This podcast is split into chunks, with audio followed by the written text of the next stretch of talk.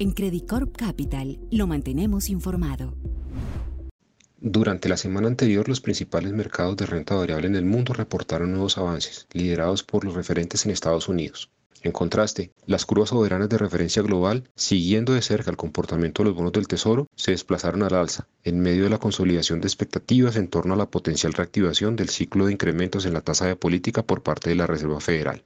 Como elementos principales detrás de este comportamiento, destacamos tanto la importante revisión al alza en la cifra oficial del PIB correspondiente al primer trimestre de este año en Estados Unidos, como la nueva ronda de intervención verbal por parte de Jerome Powell. En conjunto, estos eventos han llevado a una profundización de la inversión de la curva de rendimientos en Estados Unidos, la cual, de acuerdo con los titulares de la prensa especializada, se ubica en niveles no vistos desde 1981. Respecto a la revisión del crecimiento del PIB en el primer trimestre, en los Estados Unidos el registro de 2% trimestre anualizado sorprendió al mercado, no solo por superar ampliamente lo publicado inicialmente, 1.1 en la primera entrega y 1.3 en la segunda revisión, sino también porque el registro superó la estimación del PIB potencial para esta economía, la cual se ubica en 1.7. De acuerdo con el Bureau of Economic Analysis, este ajuste refleja principalmente revisiones al alza en el gasto del gobierno en todos sus niveles, mayores exportaciones, así como un mayor gasto del consumidor de lo considerado inicialmente. Dicha revisión apuntaló el mensaje central de Jerome Powell durante la semana anterior, quien en el marco del Foro de Política Monetaria organizada por el Banco Central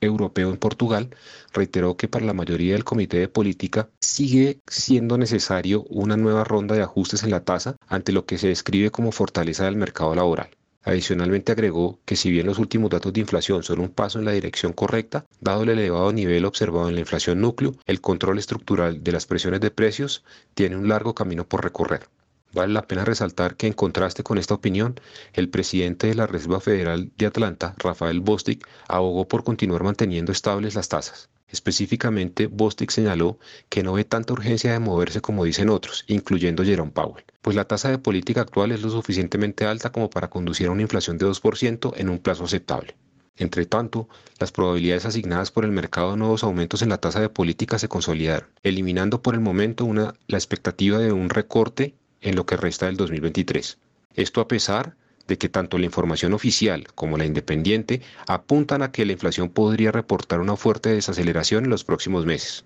Relacionado con esto, la semana anterior se conoció que en mayo de este año el PSE reportó una variación anual de 3.8, por debajo del 4.3 observado un mes antes, convirtiéndose en el registro más bajo desde abril del 2021. De esta manera, durante esta semana los inversionistas estarán atentos a las cifras del mercado laboral de junio de este año, potenciales medidas adoptadas por la autoridad monetaria en China, así como a potenciales anuncios sobre cuotas de producción por parte de la OPEC+.